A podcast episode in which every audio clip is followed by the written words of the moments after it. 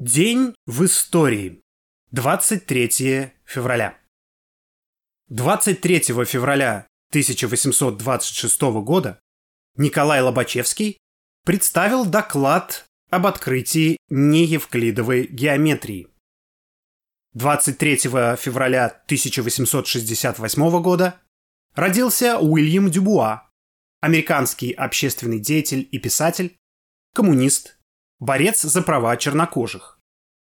23 февраля 1900 года родился Максим Максимович Штраух, советский актер театра и кино, народный артист СССР, воплотивший образ Владимира Ильича Ленина в фильмах «Человек с ружьем», «Рассказы о Ленине», «Ленин в Польше», лауреат Ленинской и нескольких сталинских премий. 23 февраля 1903 года родился Юлиус Фучик, деятель чехословацкого коммунистического движения, писатель, критик, журналист, герой-антифашист, написавший перед казнью в гитлеровских застенках свою знаменитую книгу «Репортаж с петлей на шее», национальный герой Чехословацкой социалистической республики. Юлиус Фучик Родился 23 февраля 1903 года в Праге, в семье рабочего токаря. С детства он часами простаивал в очередях за продуктами, прислушивался к разговорам, был свидетелем демонстраций и забастовок рабочих «Шкоды». Он видел, как австрийские солдаты стреляли в голодных детей, как погибло несколько сотен человек при взрыве военного завода. Когда в Чехословакии была создана коммунистическая партия, 18-летний Юлиус одним из первых вступил в ее ряды. В этом же возрасте Фучик стал студентом Пражского университета. Ему приходилось самому зарабатывать себе на жизнь и на учебу. Он перепробовал множество профессий, был учителем, строителем, спортивным тренером, но его призванием на всю жизнь стала журналистика.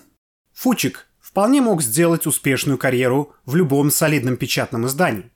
Но он выбрал путь коммунистической журналистики со всеми ее неприятностями, маленькой зарплатой, большим объемом работы, цензурными преследованиями и арестами. В течение многих лет он редактировал газету «Руде право» и журнал «Творба». Сотрудничал в ряде других изданий. Газеты и журналы один за другим запрещались, а Фучику приходилось скрываться от полиции и писать под псевдонимами. В 1938 году Фучик неустанно доказывал в печати, что СССР является единственным надежным союзником Чехословакии и готов прийти ей на помощь. Но чехословацкие правящие круги не желали принимать эту помощь. Они больше боялись красной угрозы, чем коричневой. Так же вели себя Англия и Франция. В сентябре 1938 года они заключили с Германией и Италией Мюнхенские соглашения, которые открыли дорогу к расчленению Чехословакии. После Мюнхенской капитуляции деятельность Компартии и всей ее печати была запрещена. Когда в 1940 году нацисты оккупировали уже всю Чехословакию, Фучик узнал, что его ищет гестапо. Под именем учителя Ярослава Горока он скрывался в Праге на разных квартирах. Он стал одним из главных деятелей подпольного ЦК Компартии, руководил всей издательской работой. 24 апреля 1942 года гестаповцы ворвались в квартиру, где Фучик встречался с партийными товарищами. Все арестованные были брошены в тюрьму Панкратс. Несмотря на пытки и издевательства, которые пришлось вынести Юлиусу, он не сломался, не выдал ни имен, ни явок, ни шифров. Более того, он, как коммунист, не прекращал своей работы, оставаясь на связи с товарищами. На допросах в гестапо Фучик вел сложную игру, уводя следствие в сторону, пытаясь помочь товарищам, находившимся на свободе. Фучик был стойким, потому что был твердо убежден в своей правоте. И эта убежденность помогла ему написать в нечеловеческих условиях свою главную книгу «Репортаж с петлей на шее», чтение которой давало силы борцам с фашизмом в разных странах. До последнего дня он оставался полным сил и любви к жизни и к людям. Он был казнен 8 сентября 1943 года. Теперь этот день отмечается как День международной солидарности журналистов. Книги Фучика получили широкую известность во всем мире, а его имя было увековечено в названиях улиц, заводов, парков и даже горной вершины в Киргизии. После реставрации капитализма в Восточной Европе большинство этих названий было стерто, а имя Фучика стало целенаправленно дискредитироваться. На его родине новые власти обвинили его в сотрудничестве с гестапо и подвергли сомнению подлинность репортажа с петлей на шее. Многие ученые встали на защиту доброго имени Фучика, и независимая комиссия в 1995 году доказала необоснованность этих обвинений. Нет больше пика Юлиуса Фучика и в Киргизии. Там, где он видел дружбу народов и совместный труд на общее благо, теперь снова царят отсталость, нищета, религиозный фанатизм и межнациональные конфликты. Перечитывая его книги сейчас, мы понимаем, что сохранить завоевание еще важнее, чем их добиться. И еще более глубокий смысл приобретают знаменитые слова Фучика. «Люди, я любил вас. Будьте бдительны». 23 февраля 1905 года администрация Киевского южно-русского машиностроительного завода объявила о снижении заработной платы в ответ на введение рабочими 9-часового рабочего дня явочным порядком.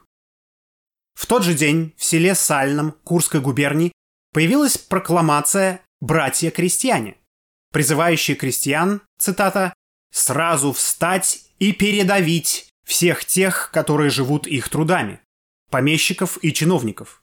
Конец цитаты. Это положило начало крестьянским волнениям в Курской, Черниговской, Воронежской и Орловской губерниях, сопровождавшихся массовым разгромом помещичьих экономий до самой весны. 23 февраля 1918 года день рождения Красной Армии и Красного флота. В связи с нарушением Германии перемирия и переходом германских войск в наступление 22 февраля 1918 года правительство обратилось к народу с подписанным Владимиром Ильичем декретом воззванием «Социалистическое отечество в опасности». И на следующий день, 23 февраля, началась массовая запись добровольцев в Красную армию и формирование многих ее частей. Уже в конце февраля 1918 года красноармейские отряды оказали решительное сопротивление германским войскам под Псковом и Нарвой. 23 февраля 1919 года граждане России впервые отметили годовщину создания Красной Армии. В памятный день мобилизации трудящихся на защиту социалистического отечества, массового вступления рабочих в Красную Армию, широкого формирования первых отрядов и частей новой армии. 23 февраля 1922 года в Москве на Красной площади прошел военный парад во знаменование годовщины создания Красной Армии. Этим была заложена традиция ежегодного всенародного торжества. 23 февраля 1927 года Совнарком УССР принял постановление о помощи бродячим цыганам при переходе на трудовой оседлый образ жизни. 23 февраля 1938 года на экраны вышел фильм «Если завтра война», снят режиссером Ефимом Дзиганом. В 1941 году режиссеру этой художественно-документальной киноленты была присуждена Сталинская премия. Картина представляла собой агитационно-пропагандистский фильм, в котором Красная Армия храбро разбивала врага, осмелившегося посягнуть на советскую страну. Основой киноматериала стали документальные кадры военных маневров. 23 февраля 1942 года Иосиф Виссарионович Сталин через газету «Правда» говорит всему миру. Цитата. Опыт истории говорит, что Гитлеры приходят и уходят, а народ германский, а государство германское остается. Тем самым он еще в 1942 году постановил, что война идет против Гитлера и его приспешников, но не против германского народа. 23 февраля 1943 года советские войска в ходе успешного наступления освободили города Сумы, Ахтырку, Лебедин и Малоархангельск. В тот же день победоносно завершилась Краснодарская наступательная операция войск Северо-Кавказского фронта. Наши войска освободили Краснодар и отбросили немецко-фашистские войска на 60-70 километров от города. В тот же день свой героический подвиг совершил гвардии рядовой первой роты 254-го гвардейского стрелкового полка 56-й гвардейской стрелковой дивизии Александр Матвеевич Матросов. В бою близ деревни Чернушки у реки Ловать в районе города Локня Великолукской области герой закрыл своей грудью амбразуру вражеского дзота. Удостоен звания Героя Советского Союза посмертно и первым в вооруженных силах СССР навечно зачислен в списке части, в которой служил. 23 февраля 1945 года скончался Алексей Николаевич Толстой, выдающийся советский писатель и общественный деятель, академик, автор романов «Хождение по мукам», «Петр I», патриотической публицистики военных лет, трижды удостоенный Сталинской премии. В тот же день было опубликовано сообщение об успешном развертывании всенародной помощи семьям фронтовиков и инвалидам войны. Так, трудящиеся Кузбасса только за год передали семьям фронтовиков и инвалидам войны более 100 тысяч комплектов одежды и обуви, 100 тысяч пудов продовольствия. За один месяц в период подготовки к 27-й годовщине Советской армии они собрали 1 миллион 500 тысяч рублей, 500 тонн картофеля, много одежды и обуви, которые передали семьям фронтовиков и инвалидам войны. 23 февраля 1950 года во Франции коммунистка, участница антивоенного движения Раймонда Дьен, бросившись на рельсы, задержала отправку в Индокитай эшелона с танками. Индокитайская война 1946-1954 годов – это война Франции против народов Индокитая за сохранение своих колоний. Прежде всего, война шла против Вьетнама, где 2 сентября 1945 года, после победы на выборах в Национальное собрание, патриотическим движением Вьет-Минь была провозглашена Демократическая Республика Вьетнам. Великобритания начала поставки вооружения, снаряжения и военного имущества для французских войск в Индокитае уже осенью 1945 года. Общая стоимость поставленного вооружения составила 17,5 миллионов фунтов стерлингов. В общей сложности англичане передали французским силам в Индокитае 12 тысяч единиц стрелкового оружия. В начале мая 1950 года США направили грузовики, самолеты и средства связи для французских войск в Индокитае. В это же время было достигнуто соглашение о поставке из США в Индокитай легких танков. Только по данным из открытой американской печати, в период с 1950 года до 28 марта 1954 года США передали Франции 360 военных самолетов, 390 военных кораблей, 1400 танков, бронемашин и иной бронетехники, 175 тысяч единиц стрелкового оружия. Война закончилась разделением бывшей колонии по 17-й параллели на два государства.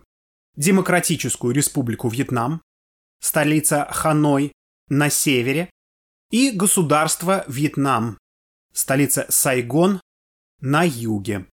Без медвежьих услуг империалистических держав крови бы пролилось гораздо меньше.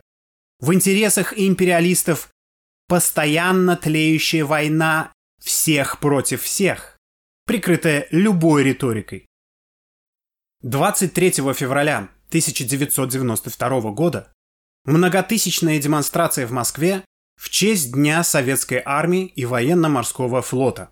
Митинг, посвященный Дню Советской Армии, был организован Союзом офицеров и имел целью заявление протеста против разделения бывшей советской армии. Собрались бывшие военнослужащие, в том числе много ветеранов Великой Отечественной войны.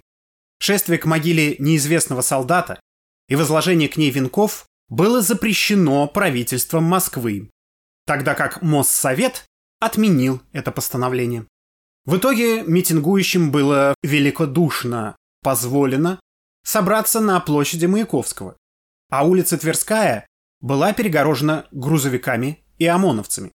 При попытке пройти на Тверскую и возложить цветы к памятнику, ОМОНовцы жестоко избили советских военных щитами и дубинками, а затем применили слезоточивый газ и разогнали демонстрацию.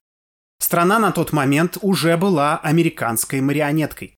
И кризис продолжал нарастать, вплоть до черного октября 1993 года, когда в ход пошли уже и танки. Враги нашего народа, враги трудящихся классов умело стравливали между собой армию с милицией, русских с украинцами местных с приезжими, играя порой на мелочах. И у врагов получалось, потому что они были лучше организованы. Что касается полиции и армии, то они по своему положению являются служащими. Служащие всегда служат господствующему классу, как бы они ни настраивали себя. И те, что еще сохранили свою честь, покидали службу, чтобы не исполнять новых преступных приказов. 2022 год. Массовые обстрелы Донецкой и Луганской народных республик продолжаются и усиливаются. Уже официально признанные независимыми, республики Донбасса обратились к России за военной помощью в отражение агрессии со стороны Украины, цитата, на основании статей 3 и 4 договоров о дружбе, сотрудничестве и взаимной помощи между Российской Федерацией и республиками. Конец цитаты. На следующий день началась военная операция России на территории Украины. Для любого уважающего себя государства нападение на союзника – повод к очень серьезным ответным мерам. Тем не менее, российские власти 8 долгих лет из кожи вон лезли, чтобы договориться с Западом и избежать войны. В мировой экономике их устраивало положение сырьевого придатка Запада. Мы продаем за валюту нефть и прочие полезные ископаемые, в ответ покупаем разные товары на внешнем рынке. Российский правящий класс категорически не хотел что-либо менять, а тем более кардинальным образом, а тем более с непредсказуемыми результатами. В его интересах было не менять ничего. С этой целью и были заключены Минские соглашения. С этой целью неоднократно, так сказать, закидывались удочки в Вашингтон и Брюссель. С этой целью не работали в Крыму российские монополии. Российская сторона переговоров делала все мыслимое и немыслимое, чтобы избежать столкновения. Но именно Вашингтон и Брюссель назначили Россию своим следующим блюдом. Потому что Россия с перестроечных времен не прекращала пятиться назад и сдавала одну за другой свои позиции единственному империалисту – США. А с точки зрения империалистического хищника, Россия не миролюбива и не великодушна, а просто слаба. А слабых бьют. Так что у России не было выбора, воевать или не воевать. Выбрать можно было только место, время и условия вступления в войну. И она вступила. 2023 год. У России есть очень ценный опыт участия в империалистических войнах. К примеру, в Крымской войне и в русско-японской войне. В обе войны царские власти вступали совершенно оторванными от реальности, но истово верящими в свои силы и в неизбежность победы. Конец был немного предсказуем. Хочется, чтобы наша страна больше не наступала на те проржавевшие грабли. Ведь в случае победы западных неоколонизаторов Россия будет расчленена и уничтожена. Планы действий и карта территорий уже опубликованы. Народы в России в этом случае разделят судьбу американских индейцев. Именно такое будущее уготовили нам гитлеровские нелюди. И именно от такого будущего спасла мир Красная Армия. Мировым гегемоном до сих пор остаются США, надежно защищенные океанами и надежно опутавшие финансово-кредитными путами практически весь мир. Чтобы вырваться из паучьей паутины, нужно быть очень сильным. Если бы мухи могли организоваться, то они бы стали дергаться одновременно, объединяя усилия и разрывая всю паутину. Но мухи такого не могут. А люди могут и потому должны. Победа над американским фашизмом не только возможна, но и необходима. Этой победы жаждут трудящиеся всего мира. Но покуда есть диктатура капитала, будут и войны. Остановить это может только объединенный и организованный пролетариат. Только советская власть. Чтобы она возродилась из пепла, рабочему классу вновь нужно организоваться в профсоюзы и советы, а всем борцам за рабочее дело объединиться в партию рабочего класса. Нигде в мире середины нет и быть не может. Либо диктатура буржуазии, либо диктатура пролетариата. Кто не научился этому из истории, тот безнадежный идиот.